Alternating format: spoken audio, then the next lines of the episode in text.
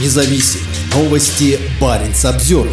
Архангельская область выделила более 800 миллионов рублей для помощи оккупированному Мелитополю. Ассигнования подшефному украинскому городу превышают бюджет, заложенный регионом на строительство и реконструкцию объектов питьевого водоснабжения.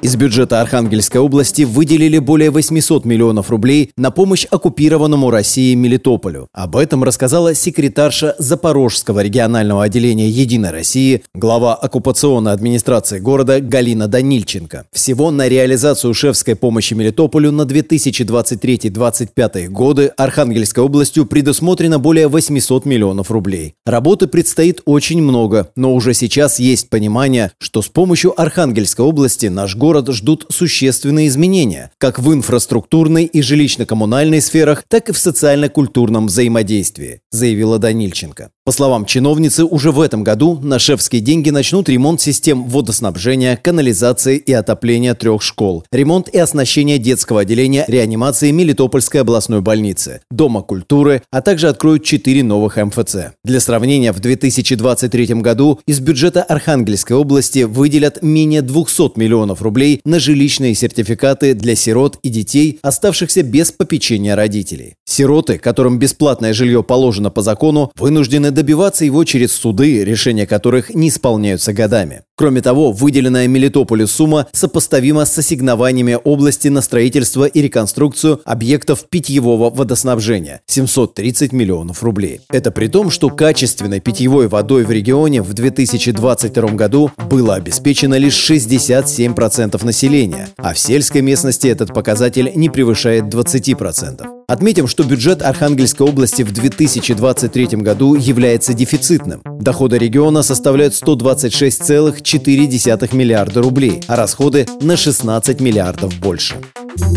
Парень Самсервер